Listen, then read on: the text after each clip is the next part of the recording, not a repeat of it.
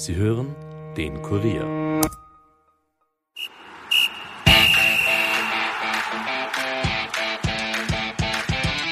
Nachspielzeit. Der Euro-Stammtisch des Kurier.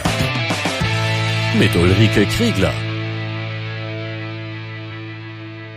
Herzlich willkommen bei der Nachspielzeit, dem Euro-Stammtisch des Kurier und auch allen Nachspielzeit-Podcast-Hörern. Unsere Gäste heute sind Mr. Handball von Österreich Conny Wilczynski und Kurierreporter Alexander Strecher und unser Experte Mohamed Akagünis. Wir sind bei einem Stammtisch, da darf man gerne trinken, essen, könnt ihr euch gerne bedienen. Es gibt frisches Gepäck. Es ist Mittagszeit, da darf man schon ein bisschen Hunger haben. Na, ihr braucht viel Kraft. Wir haben viel zu besprechen. Alex, schön, dass du da bist.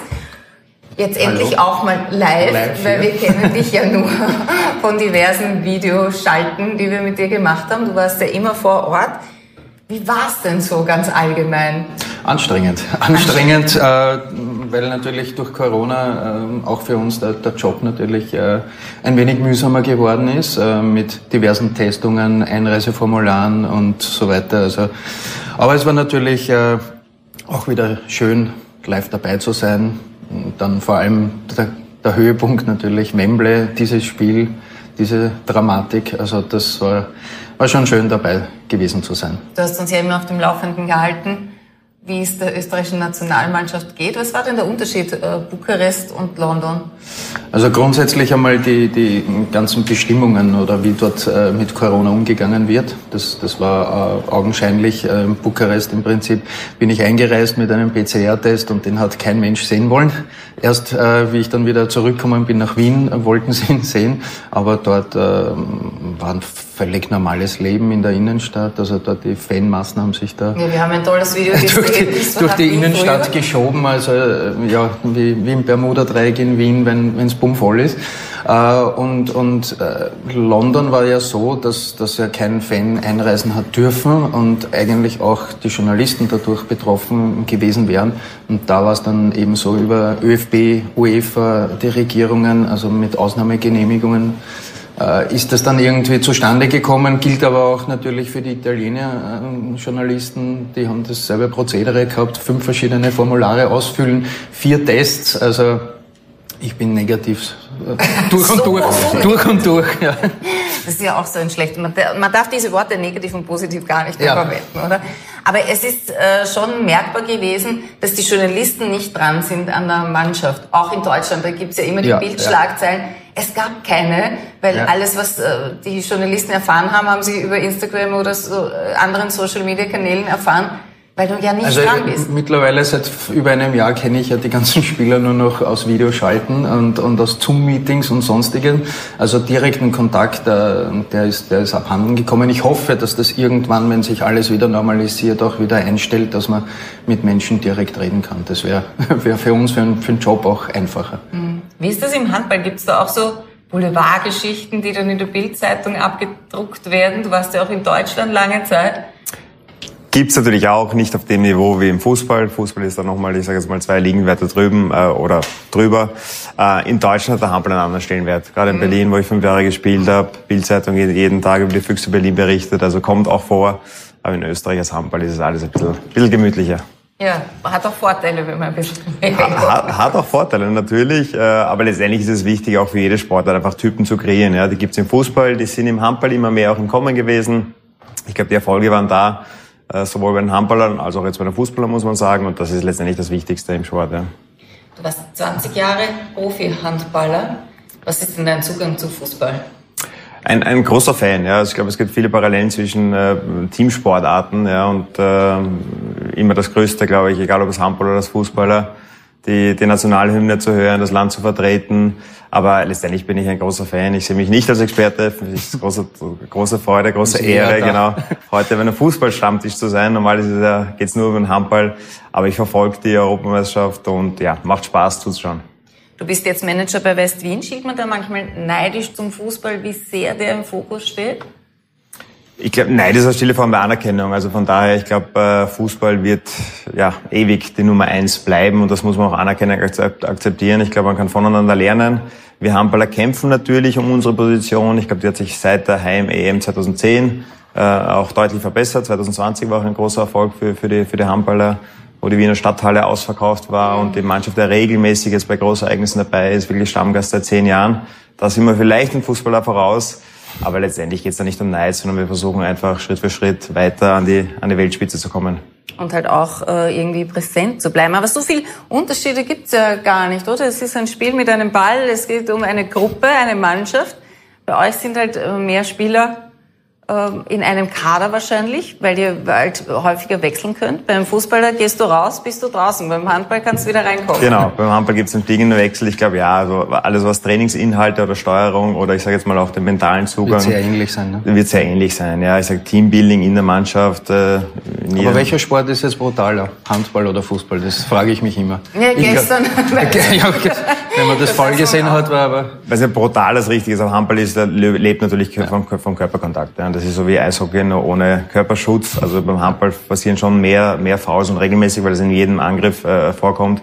Aber ich sage jetzt mal, die Fouls, die wir gestern gesehen haben oder so, das ist im Handball dann, dann zumindest, was das Reinrutschen oder Reingrätschen, äh, das gibt's bei uns nicht. Und du hast 136 Nationalteam-Einsätze, also das hat kein österreichischer Fußballer und 578 Tore. Da kann selbst Ronaldo nur davon träumen. Gut, im, im Handball gibt's zum Glück kein 0-0, also Tore passieren natürlich immer sehr, sehr viele. Das macht auch, glaube ich, den, den Charme dieser Sportart aus, auch in der Halle zu sein. Und es ist immer Action, ja. das wäre ja dann eigentlich fast interessanter für das Event an sich, weil es fallen mehr Tore, es ändert sich der Spielstand viel öfter, mal geht der in Führung, mal, also das Spiel dreht sich, äh, wenn es ein, wenn's ein gleichwertiges Spiel ist, viel öfter als im Fußball. Es wäre, also als Eventorganisator kannst du das ja fast leichter organisieren und leichter Stimmung machen als im Fußball. Das stimmt, wenn es jetzt um die Tore oder um die Action geht, dann ja, aber es ist interessant, weil viele Leute, die in die Handballhalle kommen, um mal vor 10.000, 15.000 äh, Indoor mehr oder weniger zu spielen, ist was ganz, ganz Großes, aber du musst die, die Sportart hautnah erleben. Erst dann kriegst du quasi diesen, diesen, diesen Action-Faktor mit und dann springt dieser Funke auf die Zuschauer über. Es ist vielleicht Fußball ist im Fernsehen vielleicht noch ein Stück attraktiver, wenn man so will. Ja, stimmt. Das ist bei, bei Handball, du bist dann, wenn du wirklich nahe dran bist. Bist und, nah dabei und, und fieberst kriegst auch mit, alles rundherum mit und genau. so. Das ist beim Handball schon. Du warst ja fünf Jahre in, in Berlin. Äh, wie ist denn da die Stimmung in so einer Halle? Genial. Also wir haben in der Max-Schmeling-Halle gespielt, da waren jeden Samstag 10.000 Zuschauer, war immer ausverkauft, hat Handball, wie gesagt, einen ganz anderen Stellenwert. Da sind wir dreimal in die O2 World äh, ausgewichen, da waren 17.000 Zuschauer und das ist halt Indoor, ich sag wahrscheinlich vergleichbar mit Outdoor, 70, 80.000 Leuten. Ja, also extrem gute Stimmung, extrem hohen Stellenwert. Und das ist natürlich das Größte, wenn man quasi in der weltbesten Liga spielen kann, wenn man die ganze Stimmung, die ganze Präsenz, das ganze Aufmerksamkeit mitbekommt. Da haben wir in Österreich noch ein bisschen Aufholbedarf. Wir haben Heinz Palmer zu Gast gehabt, der Organisator des legendären Stadthallenturniers. Wie war das für dich immer? Hast du das gern gemacht, Stadthallenturnier? Weil ja, da auch ja in der Halle so eine Stimmung Natürlich, äh, in, in, meiner Jugend immer, immer dabei gewesen. Äh, ja, die Stimmung war genial damals. Es war auch damals noch der Hallenfußball sehr schön anzusehen. Hat sich ja dann mit der Zeit ist das immer athletischer geworden und, und dadurch auch nicht mehr so ästhetisch. Und ich glaube, das war auch äh, mit ein Grund, warum das Ganze dann irgendwie abgeflacht ist. Ne? Und, und vielleicht dann eben das Hallenturnier verschwunden ist. Naja, Schade der Heinz Ballmer hat gesagt, dass auch, äh, weil es halt so viele Spiele schon gibt, irgendwann muss Und der Terminkalender, ich glaube, die Spieler waren äh, irgendwann und die Verletzungsgefahr natürlich. Ne? Also wenn, wenn ja, er hat gemeint, das ist also statistisch gesehen gibt's ja. gar nicht. Und wie war es für dich, in der Halle zu spielen? Du hast gern gespielt wahrscheinlich, also technisch gute Spieler. Ich bin im Käfig aufgewachsen, also ich spiele jetzt noch immer gern in der Halle, äh, nehme jede Einladung an. Äh, für mich war das immer mit sehr viel Spaß und Freude verbunden. Aber man muss das schon zur Kenntnis nehmen, auch dass die Terminkalender mittlerweile wirklich bummvoll sind.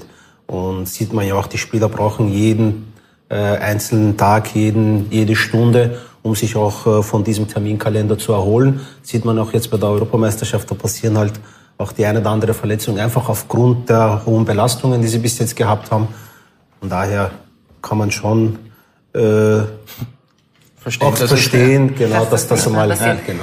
Aber wir haben schon gesehen auch, wenn wir jetzt schon darüber reden, über diese Fitness, es gibt kaum einen, der wirklich äh, niederbricht. Also es gibt, die sind wirklich alle topfit, oder? Und die haben so lange Saisonen teilweise in den Beinen und trotzdem äh, geben die Gas.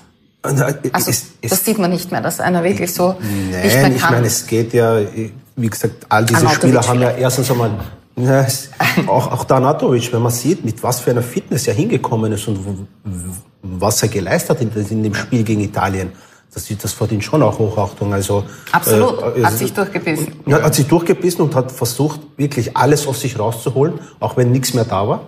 Und äh, da sieht man schon, dass die Spieler wirklich auch alles reinhauen. Nur andererseits, man hat auch schon gesehen, wenn äh, wenn wirklich dann die Belastung zu groß wird und die Spieler machen dann einfache Bewegungen, die vielleicht aus der normalen, aus dem Beweg normalen Bewegungsradius hinausgeht, dass man da schon da irgendwo schon hier und da mhm. auf die Muskulatur greift und dass man da schon Muskelprobleme kriegt. Und äh, äh so eine Muskelverletzung fällt nicht vielleicht so auf wie vielleicht die, das Foul von gestern, wo es äh, mit Gegner-Einwirkung äh, passiert. Aber es sind schon, glaube ich, einige Verletzungen passiert. Die aus Überbelastung. Ja, einfach, einfach Überbelastung, passieren. muskulär. Mhm. Und muskuläre Belastungen sind einfach Überbelastung, also muskuläre Probleme sind Überbelastung. Und da haben wir schon einige gehabt bei dem Turnier mhm. schon. Wenn wir schon über Marco Arnautovic reden, was glaubst du? Geht er weg von China? Kommt er wieder irgendwo nach Europa? Wird es Bologna? Als, als, als Fußballfan sage ich, als Österreicher würde ich sagen, hoffentlich. Ja. Also, dass er nach Europa kommt und es steht ja dann die WM äh, vor der Tür, gar nicht einmal so lang. Wir hoffen alle, dass sich Österreich dann noch qualifizieren ja, kann. Ja, da müssen wir zuerst noch ein paar Spiele gewinnen. Ja, ja, da gibt's eine Aufholjagd hoffentlich im Herbst, aber da bräuchte man natürlich einen, einen Marko Arnautovic, der richtig im Saft steht und, und der auch in einer europäischen Liga gefordert wird. Äh, man kann sagen, immer wieder die chinesische Liga, sie ist gut, es sind gute Spieler dort, aber es ist unterm Strich wahrscheinlich nicht vergleichbar mit einer europäischen Top-Liga, ganz einfach. Die, der Anspruch und die Anforderung ist ganz anders, Woche für Woche. Und der Acker wird das kennen, wenn man diesen, diesen Matchrhythmus ganz einfach immer hat dann ist das eine ganz andere Kraft, nämlich die richtige Matchkraft, die man da braucht und, und die braucht es dann halt auch für so Turnieren.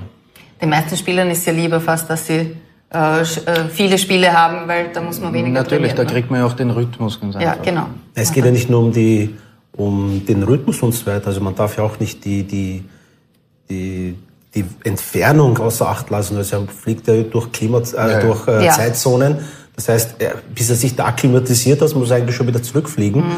Also das sind auch schon Faktoren, die äh, leistungsmindernd sein können. Und das muss man natürlich auch irgendwie bedenken. Und bei ihm, glaube ich, kommt sicherlich der äh, psychische Aspekt dazu. Er sitzt in, in China ist in der Corona-Bubble, kann im Prinzip sich dort kaum bewegen. Also das, das, das drückt, die Familie das drückt, ist weit weg. Die Familie ist weit weg. Also das drückt noch zusätzlich extrem aufs Gemüt. Mhm. Äh, und ich glaube, dass, dass es da sicherlich gescheiter wäre, wenn er dann in Europa ist. Egal, ob das jetzt Italien ist oder vielleicht wieder Deutschland oder, oder wie auch immer. Aber für, für, fürs Nationalteam wäre es extrem wichtig, wenn er in Europa unterschreibt. Und wir wissen ja mittlerweile, dass er ein Gemütsmensch ist. Also.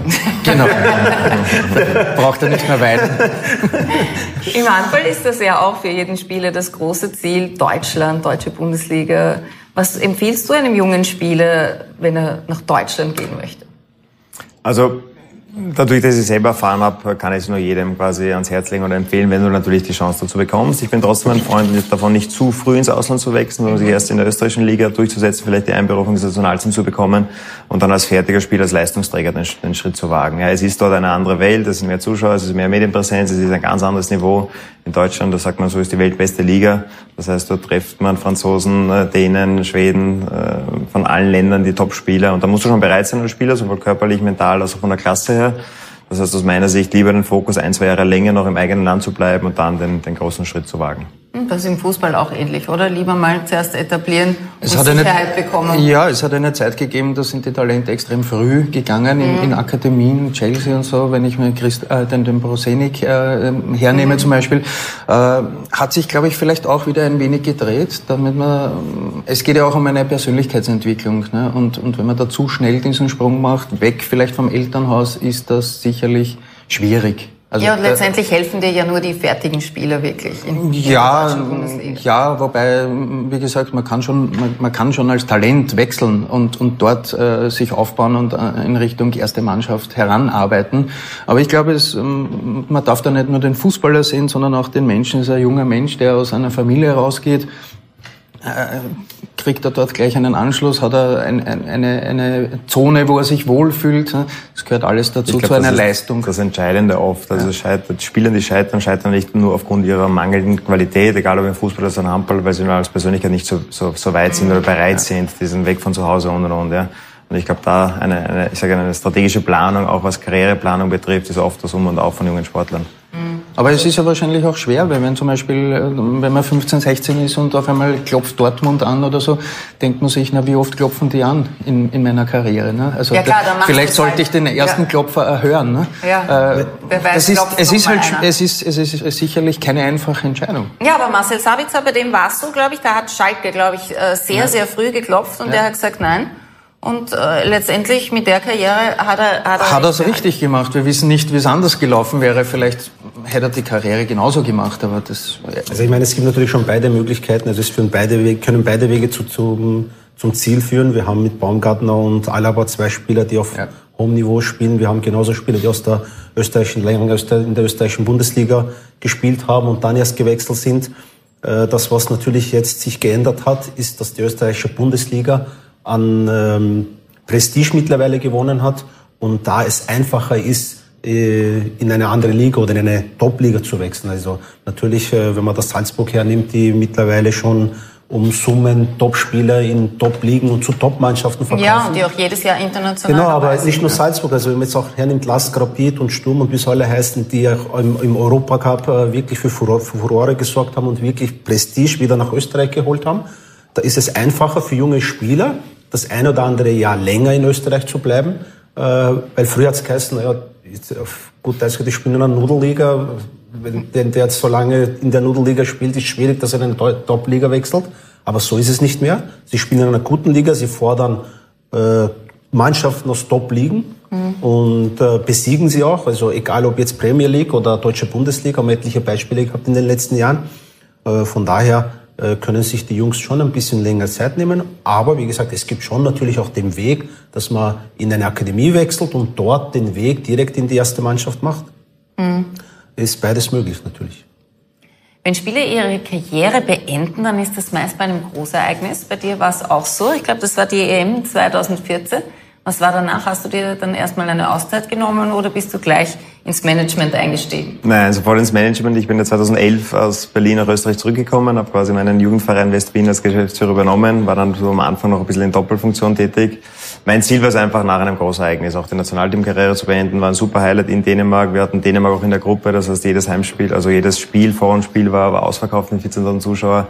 Das war für mich ein perfekter Abschluss quasi meiner Karriere und dann eigentlich nur noch die Seiten gewechselt. Ja. In der gleichen Leidenschaft geblieben, aber dann vom Spieler quasi ins Management und dann mehr oder weniger äh, habe ich mir das anhören müssen, was ich immer quasi meinen Managern gesagt habe als Spieler und habe gesagt, okay, vielleicht hat das so als Spieler auch nicht immer recht und jetzt habe ich dann auch, äh, ich sage jetzt mal im Laufe der Jahre, die, den anderen Blickwinkel besser kennengelernt.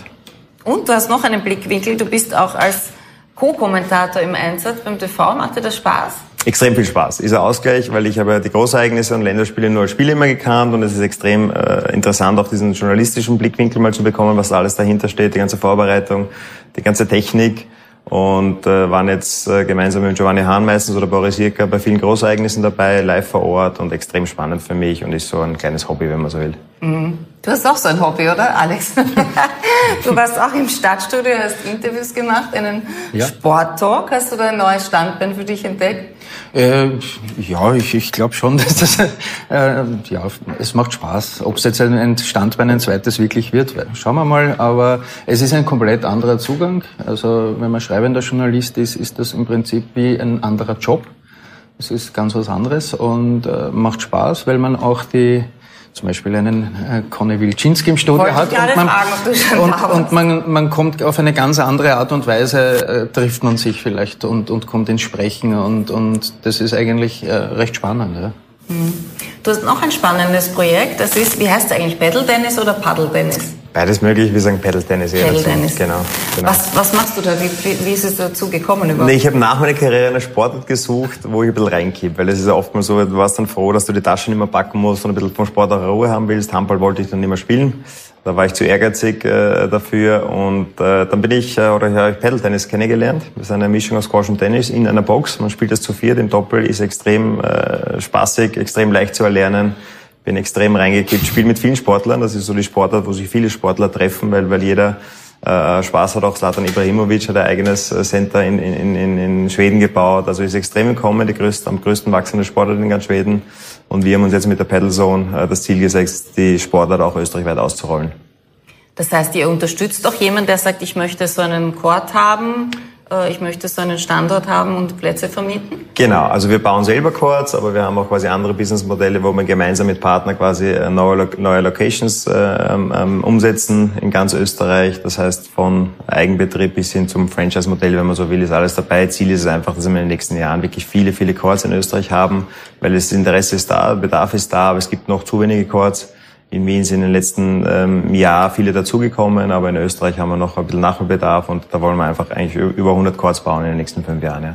Und wenn du sagst, es ist leicht zu erlernen, gibt es auch Unterricht dann in diesem? Gibt auch Trainerstunden, gibt es Unterricht, es gibt Turniere, aber letztendlich brauchst du ein bisschen ein Ballgefühl, du, egal ob jetzt klein, groß, sportlich, unsportlich, es ist für jeden was dabei, weil der Ball über die Banden immer wieder zurückkommt. Das heißt, du musst nicht in Tennis die längeren Distanzen äh, zurücklegen.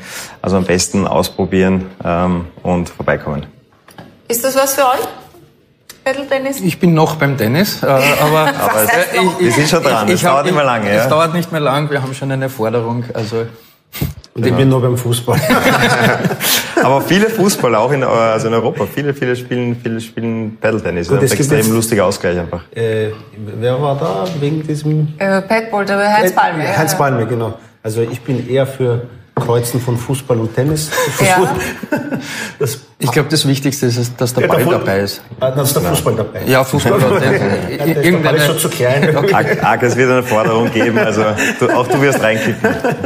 Ja, und das, ihr braucht schon noch diese Herausforderung, oder? Als, als Sportler braucht man immer diesen Gegner, äh, je älter man wird wahrscheinlich, desto besser ist er, ist weit weg und dann kommt nicht mehr so zu einem Zweikampf. Nein, ich finde, also ich mache ja gerne alle Sportarten, also alle Sportarten, die wirklich einen Spaß machen, wo wirklich auch äh, zumindest Bälle dabei sind, also Laufen und so weiter kommt oder Radfahren kommt für mich ja weniger in Frage.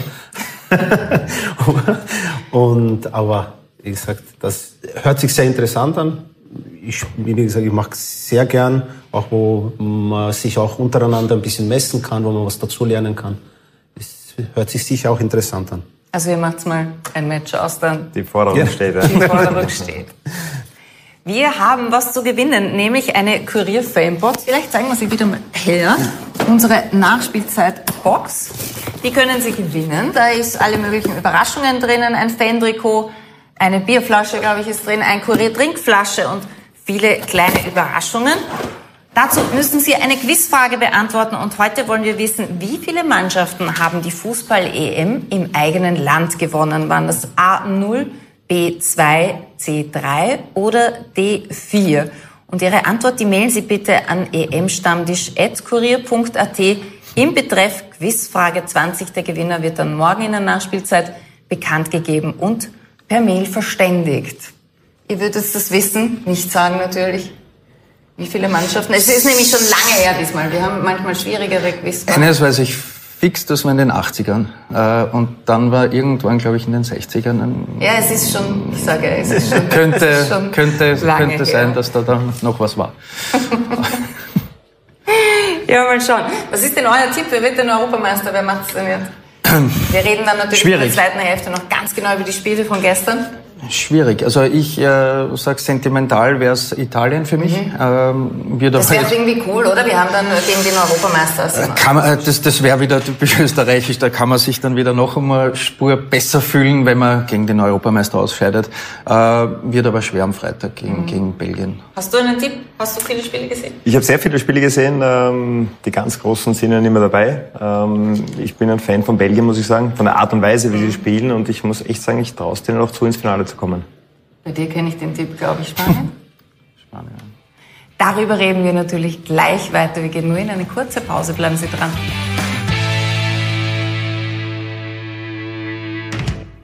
Ein Hinweis in eigener Sache. Wir würden uns freuen, wenn ihr uns helft, unser Podcast-Angebot noch weiter zu verbessern. Dafür müsst ihr einfach auf kurier.at slash Podcast-Umfrage gehen und ein paar schnelle Fragen beantworten. Vielen Dank für eure Hilfe.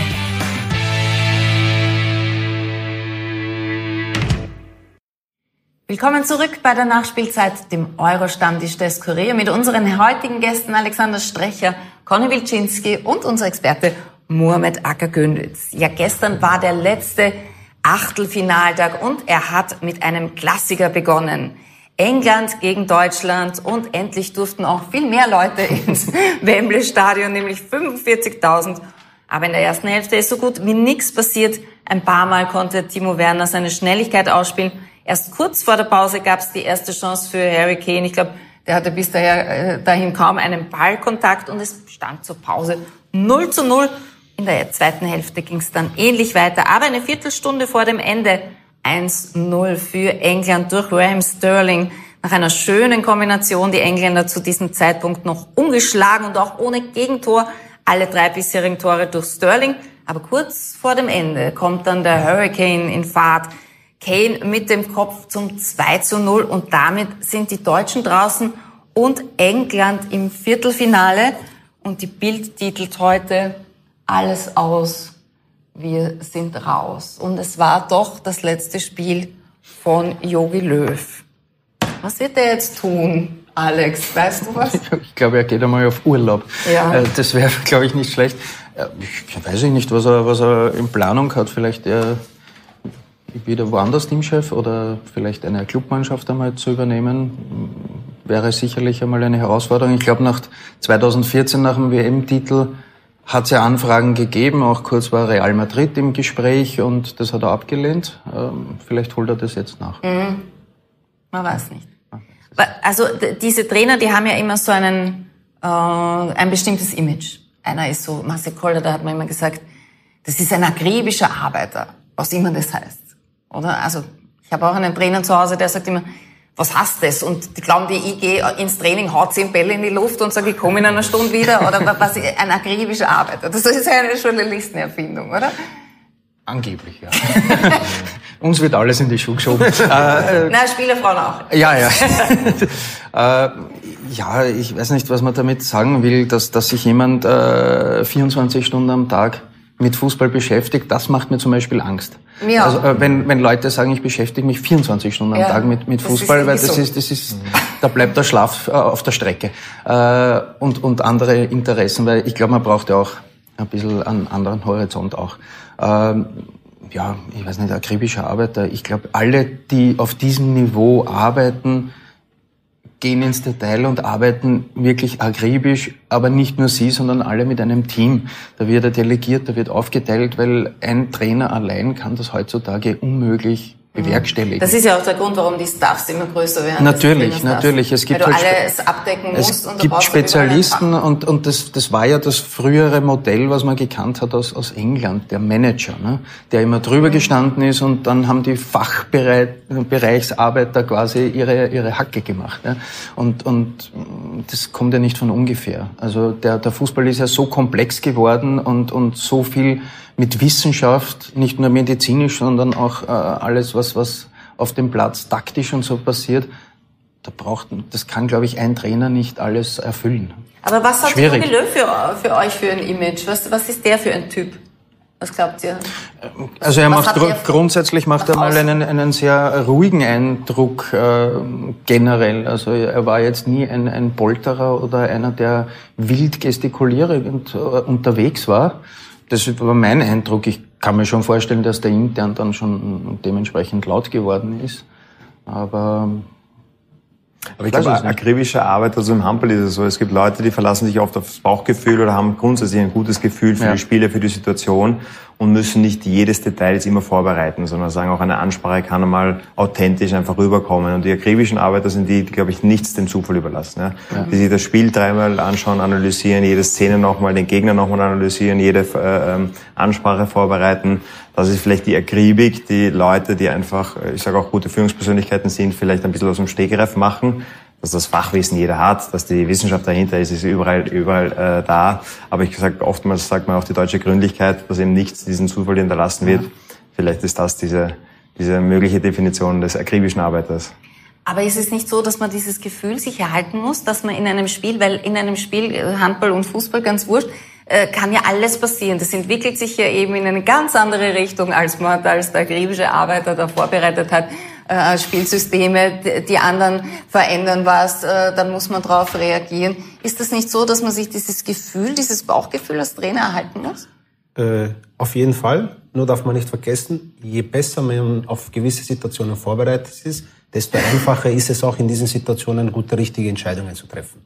Das heißt, auch wenn man jetzt im Spiel äh, unter Anführungszeichen Unerwartetes passiert, sollten diese unerwarteten Dinge für einen Trainer eigentlich erwartbar sein. Das heißt, also du musst alle Szenarien Du musst, du musst natürlich, okay, was passiert, wenn ich nur mehr zu zehn bin am Platz? Was passiert, wenn der Gegner jetzt nur mehr zu zehn ist am Platz? Oder was passiert, wenn wir frühzeitig ein Tor kriegen? Oder was passiert, wenn wir relativ spät in Rückstand geraten? All diese Dinge sollten für einen Trainer schon in einer Art und Weise ähm, gut vorbereitet sein, weil wenn das dann passiert und ich stehe da, ich habe keine Lösungen, natürlich verlasse ich mich auf Bauch, Bauchgefühl, aber Bauchgefühl ist umso besser, je mehr ich, je sicherer, je bist, sicherer ich bin und je besser ich vorbereitet bin auf diese Dinge.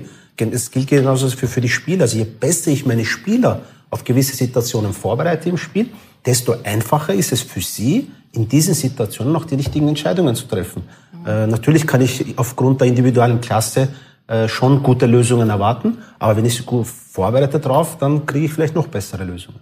Gilt für einen Trainer genauso. Und dann passieren so Dinge wie bei den Dänen zum Beispiel und das kommt was, worauf du gar nicht vorbereitet bist. Ja, also, ne? also das, es kann gut, das glaub, war das, der, der, der Extremfall. Also genau, ich glaube, da bist du weder als Mitspieler noch als, als Trainer oder sonst was vorbereitet. Mit ja. dem rechnest du nicht und das haut dich dann einmal aus den Schuhen.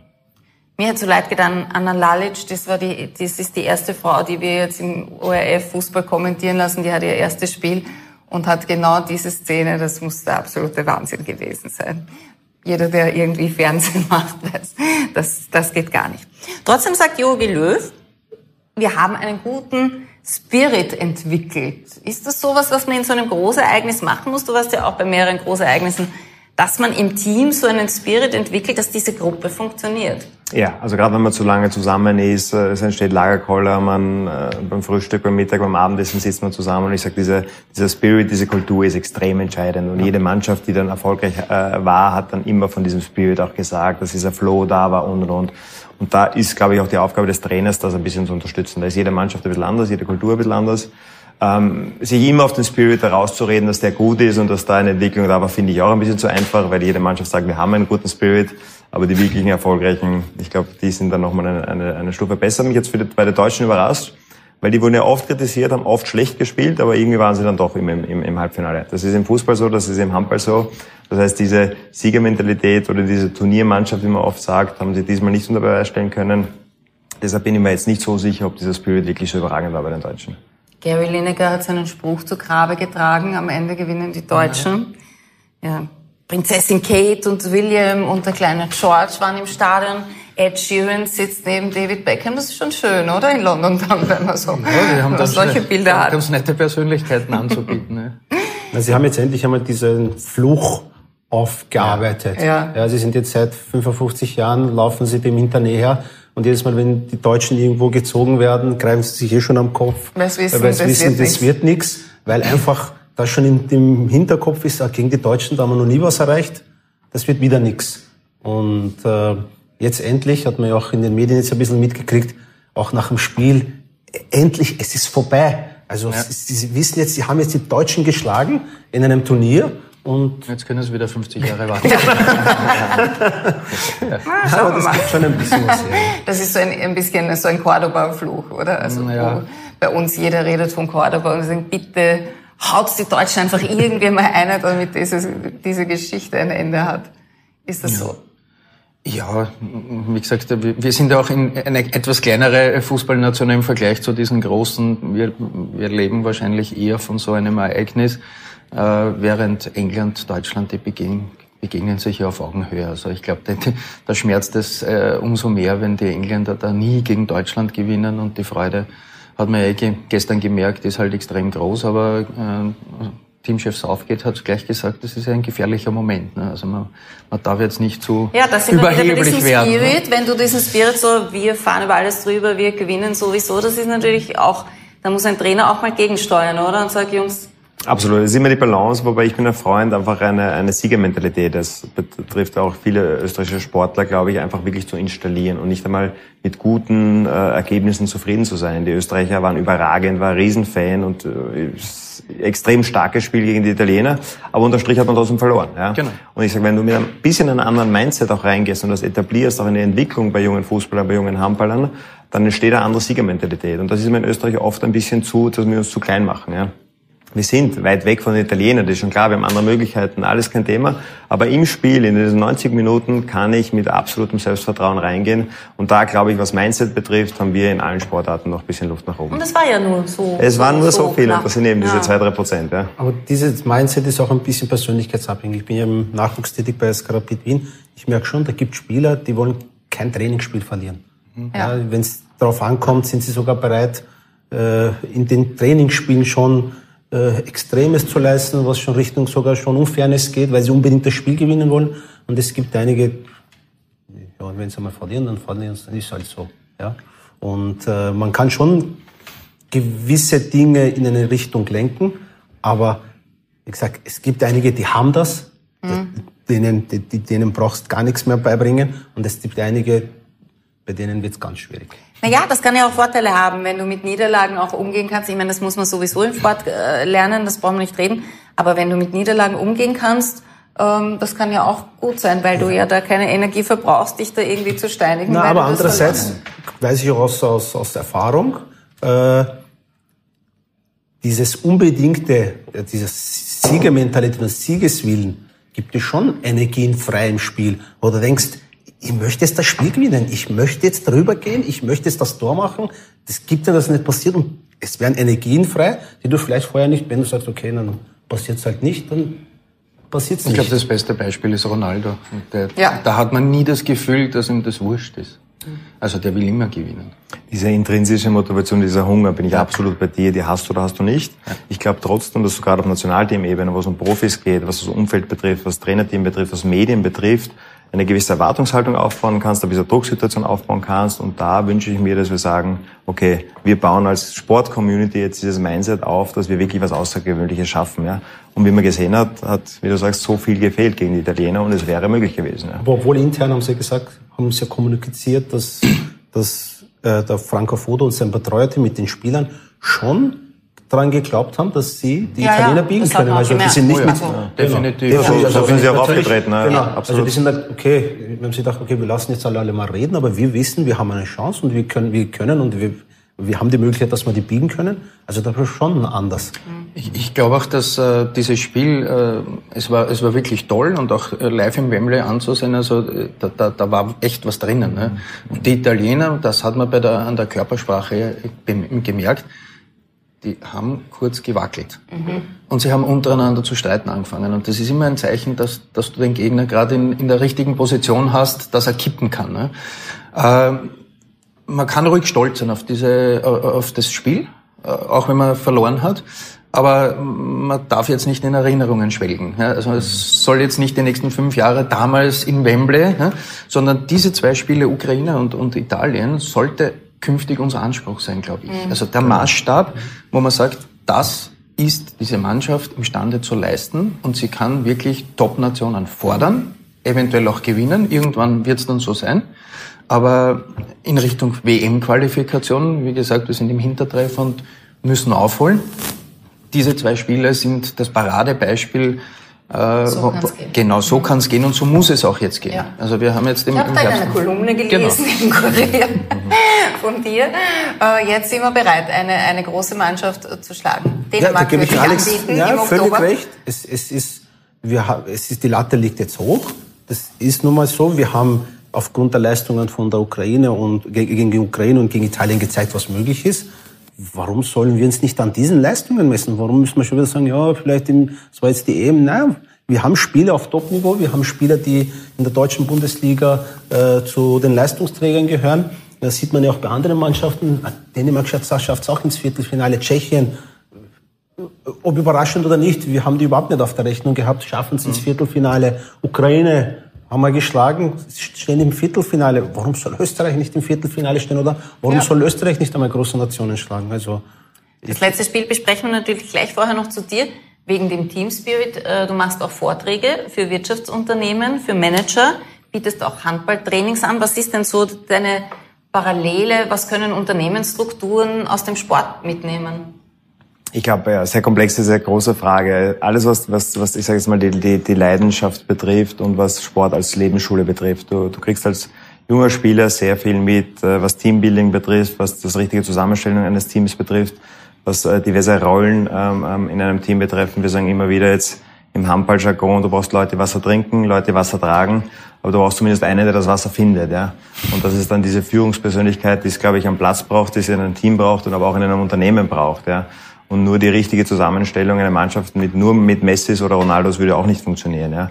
Und ich sage gerade, dieser Team Spirit, diese Teamzusammenstellung, Teambuilding ist etwas, wo, wovon auch Unternehmen, glaube ich, ganz gut vom Sport lernen können. Also im Handball ist das auch so, dass es da so ein Gebilde gibt, so ein Mannschaftsgefüge, so eine Hierarchie. Absolut Hierarchien, Persönlichkeiten, Leute, die gewisse Rollen. Äh, Wasserträger ähm, und Wasserträger. Man kann es auch sagen, quasi Individualisten, äh, Teamplayer und Führungsspieler. Ja, das sind die drei Charakteristiken, glaube ich, die jede Sportart braucht. Und wenn ich da eine gute Zusammenstellung habe, dann habe ich Erfolg äh, im Team. Und deshalb ist es oft schwierig von außen zu, zu, zu analysieren, ist jetzt die, die Mannschaftszusammenstellung richtig oder falsch weil diesen Einblick hat nur der Trainer, der kennt die Persönlichkeiten dahinter, der weiß, wie sie im Training agieren und oftmals sind ja nicht die besten Spieler, sondern die passenden, richtigen Spieler. Ja, du musst auch schauen, dass sich jeder in seiner äh, Position wohlfühlt in irgendeiner Form und das Gefühl hat, er trägt was bei zu dieser Gruppe. Genau so ist es. Ich glaube, du kannst deine Rolle nur dann ausführen, wenn du sie äh, verinnerlichst, wenn du sie akzeptierst und dann auch lebst. Ja? Also wenn ich versuche, einen Spieler oder einen Mitarbeiter in eine Rolle zu zwingen, dann kann das kurzfristig funktionieren, aber auf lange Sicht wird das nicht funktionieren. Deshalb musst du aus meiner Sicht auch als Führungskraft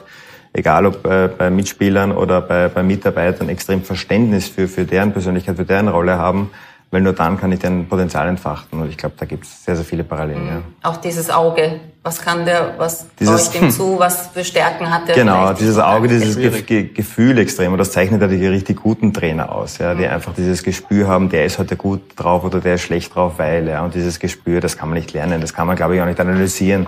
Das hat man in sich, ja. Ja, das glaube ich auch, dass das einen guten Trainer auch ausmacht, dass er das ja. äh, erkennt, äh, wer fühlt sich gerade in seiner Rolle wohl und wem kann ich vielleicht mehr geben, wem muss ich zurücknehmen. Genau. Und wie muss ich ihn behandeln? Muss ich da quasi mhm. Streicheleinheiten genau, oder muss ich mal drüber fahren oder so? Genau. Was immer. Ja, ich glaube, gerade bei so einem Turnier ist wichtig, dass, dass der Trainer jedem Spieler das Gefühl gibt, er ist wichtig. Ja, und genau. er kann irgendwann gebraucht werden, auch mhm. vielleicht nicht fürs erste, zweite Spiel, aber beim dritten Spiel, da brauche ich dich. Und, genau. und dieses Gefühl, gebraucht zu werden, äh, verhindert Absolut. dann auch vielleicht da und dort Misstöne ja. und, und unzufriedene Spieler. Ja, klar, nichts ist Sache, als wenn ich in ein Trainingslager komme von einem großen Turnier und weiß ganz genau, ich wenn die, ich Ich bin die Nummer 18 und habe kaum ja. eine Chance, dass ich ja. irgendwann spiele. Und verbringe jetzt hier drei Wochen. Dann kann ich A ein Stinkstiefel sein oder B ein Urlauber. Ne? Und beides ist nicht gut. beides ist nicht gut. Also der Trainer muss da schon auch darauf eingehen. Genau. Würde dich das reizen, einmal so ein großes Turnier ähm, mit einer Mannschaft durchzuführen? Ja, sicher interessant, aber ich bin kein Teamchef. Du bist kein Teamchef. ich, ich arbeite lieber täglich. Natürlich täglich. beim Turnier arbeitet man schon täglich, Und was aber eher, eher, eher Club, eher, ich bin eher ein Clubtrainer als ein, als ein Teamtrainer. Ja, ist schon was anderes, ne? Also so ein, ein, ein Club. Anders. Und diese Spiele kriegen dann natürlich auch eine immense Bedeutung. So denkst du, gut, haben wir jetzt verloren, nächste Woche gleichen wir das wieder aus. Im Handball gibt es wahrscheinlich noch viel mehr Spiele. Ähm, das in einem Absolut. Turnier, da zählt jede Sekunde. Ne? Erstens das und zweitens, wenn man jetzt gesehen hat, zum Beispiel Franco Foda hat am, am Flughafen in Innsbruck nach einem tollen Spiel, wo alle einerseits irgendwie stolz waren, aber doch traurig, äh, hat er die Spieler verabschiedet und er bekommt sie genau Ende August wieder zu Gesicht. Ja. Und bis dahin, äh, ja, kann er Zoom-Konferenzen machen und das, was Na, wir machen. Kann er mal wieder ins Stadion gehen. Oder ins Stadion gehen, aber, aber äh, das ist schon schwierig, ne? weil, weil man muss ja auch irgendwie als Teamchef diesen Draht zu den Spielern aufrechterhalten. Ne? Aber du hast die Zeit, das also nicht zu verarbeiten. Im Verein kannst du es nochmal analysieren, ja, kannst du genau. treffen, kannst du mal darüber reden, das aber es ist dann am Flughafen und jeder, jeder ist weg. Ja, ja. ja vor allem da kannst du es im Kollektiv verarbeiten, da kannst du noch Szenen zeigen und mhm. eine gute Ansprache halten. Da muss jetzt jeder für sich äh, fertig werden damit, jeder auf seine Art und Weise. Ne? Sie werden es schaffen. Es hätte wesentlich schlimmer ja, natürlich, sie werden es schaffen. Ja. Geschafft hat es auch, das hast du schon angesprochen, die Ukraine. Und wer hätte das gedacht? Es gab das blau-gelbe Duell in Glasgow. Die Schweden waren leicht überlegen, aber in Führung sind die Ukrainer gegangen. Alexander Sinchenko von Man City trifft nach knapp einer halben Stunde.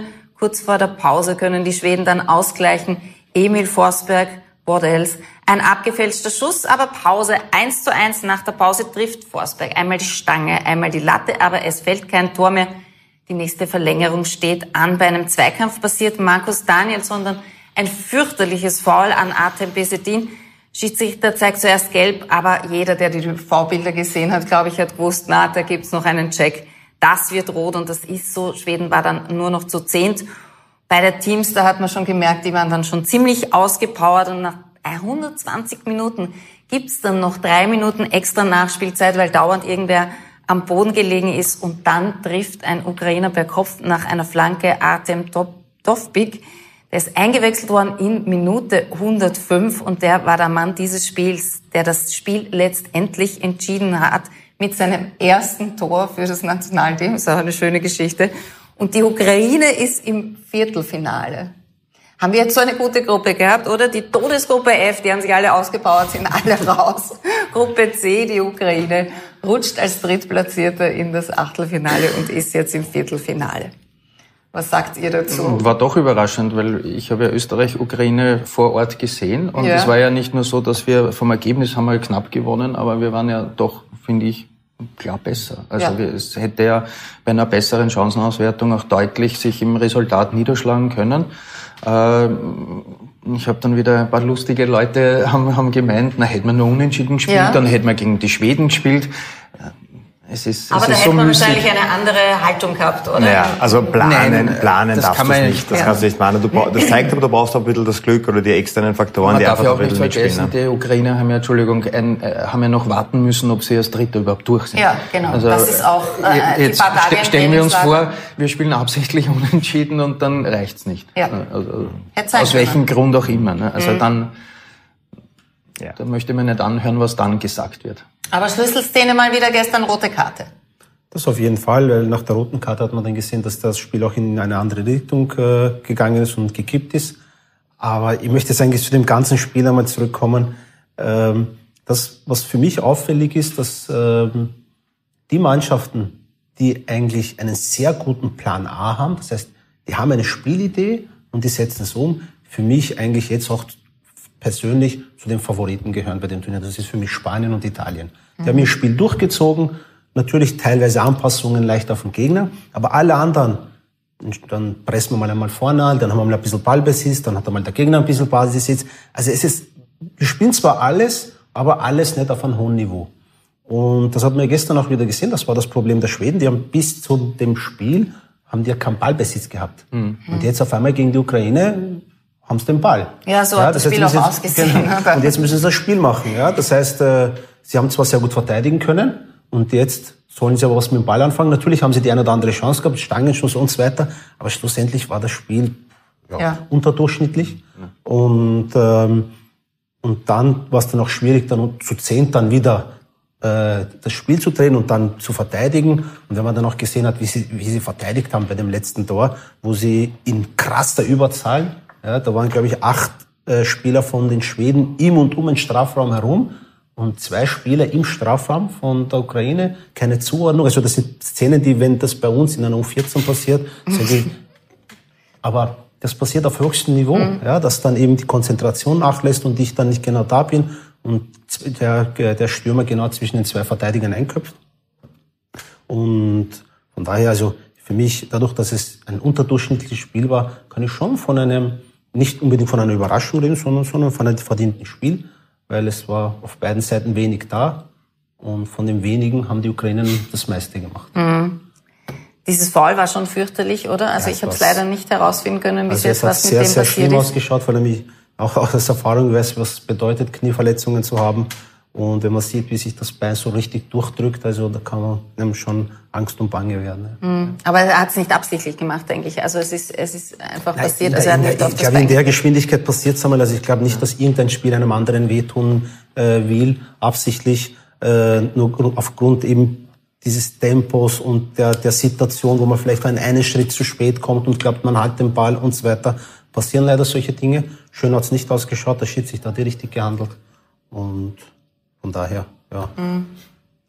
Ähm, es, war halt, es war halt so, dass, dass äh, da hat man schon gemerkt, wir haben ja geredet von der Fitness, aber da hat man schon gemerkt, die waren jetzt beide am Ende ihrer Kräfte. Also das war schon, die waren einfach koordinativ nicht mehr so gut wie natürlich zu Beginn. Da sind ja viele Fouls passiert.